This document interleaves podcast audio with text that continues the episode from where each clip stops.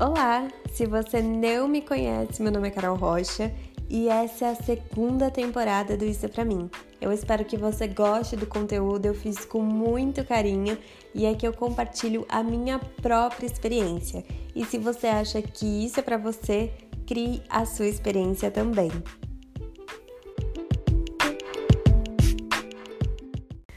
Olá, pessoas, tudo bem? Estava morrendo de saudade, já que semana passada eu não consegui gravar. Eu estava num voluntariado da empresa, então estava bem corrido.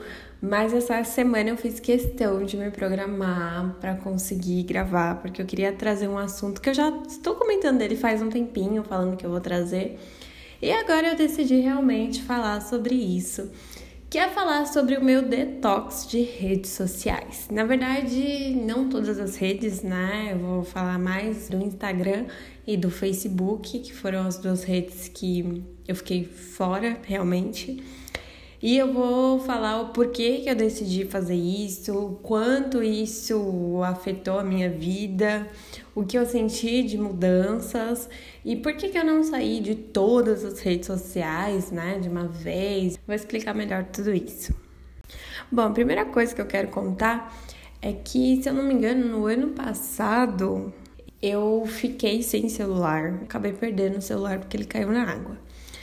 E aí, como eu perdi um celular, eu tive que esperar duas semanas para ver o que, que eu ia fazer, ver se talvez ele não voltasse a funcionar, aconteceu um milagre, né? Uma coisa assim.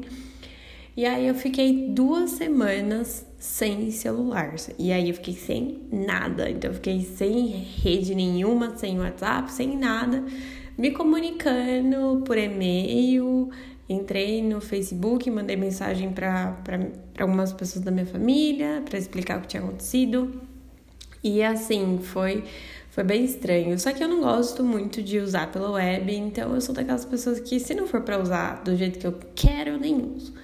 E aí eu fiquei duas semanas e foram semanas bem interessantes, onde eu percebi o quanto eu estava gastando muito tempo no celular e eu podia estar fazendo várias outras coisas, como arrumando minha casa, de, fazendo coisas de decoração, lendo. Eu li, se eu não me engano, dois ou três livros em duas semanas, o que era uma coisa muito difícil de acontecer. Então foi uma experiência bem bacana. E aí depois eu tive um outro acontecimento, aí comprei o celular e aí depois de uns meses meu celular pifou, parou de funcionar, simplesmente acabou. E aí, mais uma vez, eu fiquei sem celular mais algumas semanas, mas dessa vez eu já sabia mais ou menos como que era, então eu já tava mais tranquila. E aí, nesses últimos meses, ainda bem que eu não precisei ser forçada a ficar sem celular de novo, porque eu tô precisando bastante dele. Aconteceu que eu comecei a perceber, pelas horas que eu ficava no, no meu celular, comecei a reparar o quanto eu estava gastando em cada aplicativo. E eu estava ficando muito tempo no Instagram, muito tempo no Facebook, muito tempo no YouTube também. E eu comecei a perceber que eu tinha outros objetivos, acho que até comentei em outro podcast, eu queria fazer um curso e eu fiquei pensando, poxa, eu tô gastando duas horas numa rede social e, tipo, sei lá, o curso tem 20 horas. Se eu já fizesse duas horas, já seria 18. Então, né, eu podia estar tá diminuindo isso. E aí eu comecei a perceber que realmente eu tava investindo meu tempo de uma forma muito, muito, muito prejudicial para mim. E aí eu fiz um desafio. Como eu tinha um outro objetivo na minha vida e eu sabia que as redes sociais estavam atrapalhando esse meu objetivo, eu decidi focar inteiramente no meu objetivo, focar nos meus estudos, na minha carreira, naquilo que eu queria e decidi que eu ia eliminar todo o resto, tudo que não estava me trazendo aquilo que eu queria naquele momento.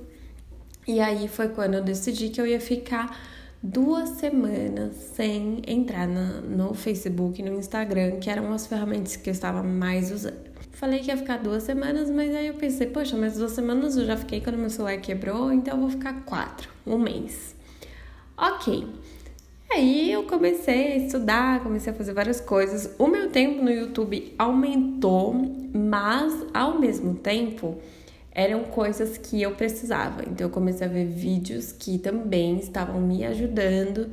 Isso é muito importante, porque às vezes a gente acaba saindo de algumas redes e a gente acaba descontando em outras. Eu vi também, por exemplo, que no começo o meu WhatsApp, ele eu comecei a ficar muitas horas também no WhatsApp. Então, eu comecei a perceber que eu estava tentando recompensar em outras redes sociais. Isso é um ponto de atenção e depois eu fui equilibrando isso.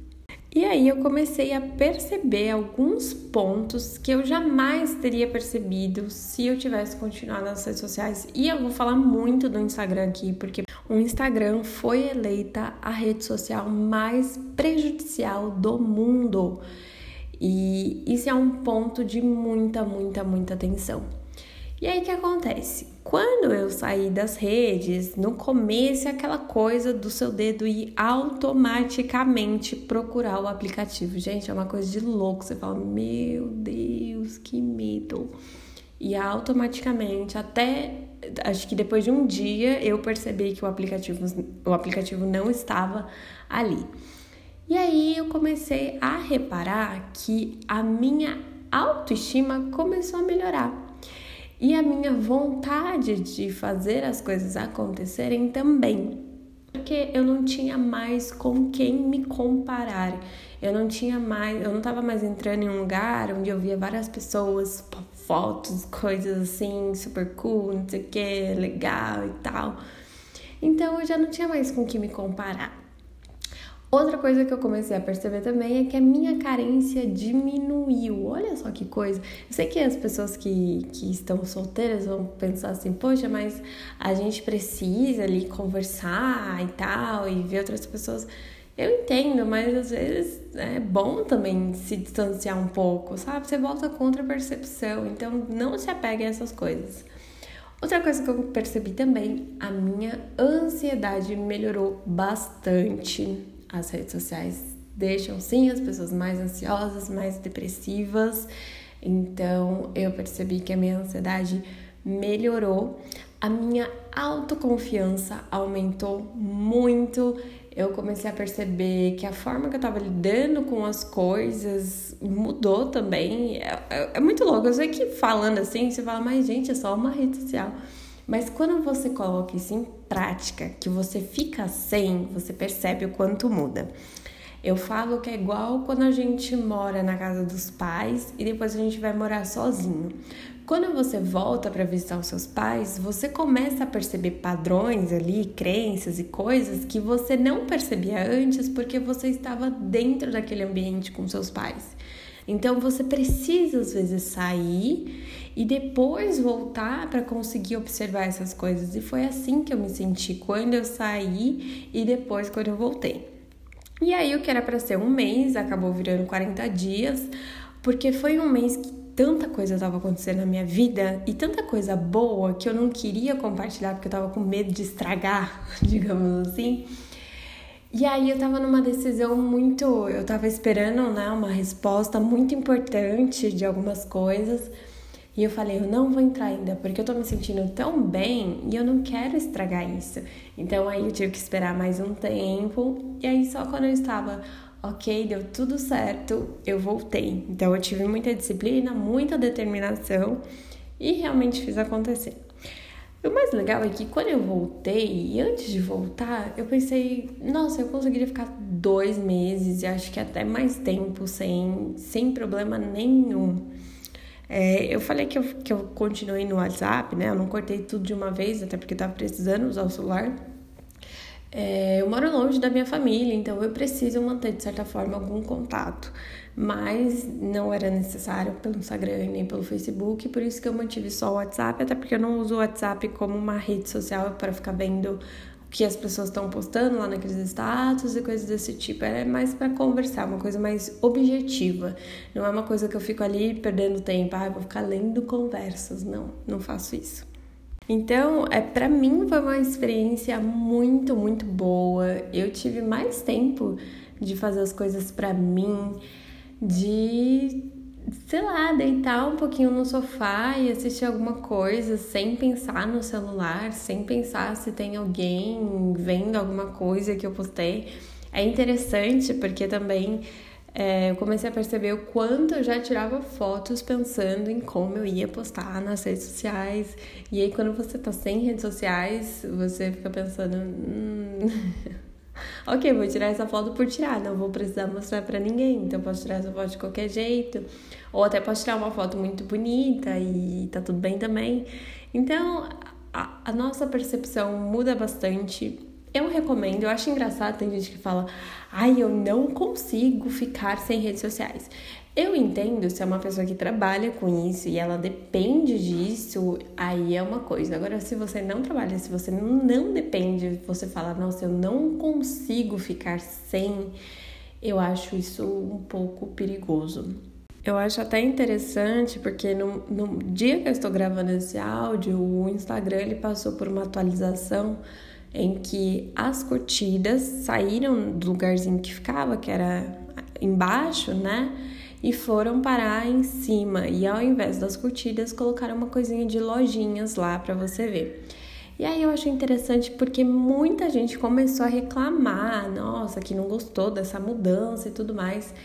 E o que as pessoas não percebem é que o Instagram, ele já não está mais preocupado em agradar as pessoas ele está preocupado em criar e forçar mudanças de comportamento. Então, essas pessoas que reclamam sobre essa atualização, nenhuma exclui o aplicativo. Então, você entende o quanto eles já conseguiram essa manipulação e essa forma de que você está viciado e você não vai sair independente do que eles coloquem lá. Claro, né? Que também não vou colocar uma coisa muito absurda, mas eles fazem essa mudança de comportamento nas pessoas.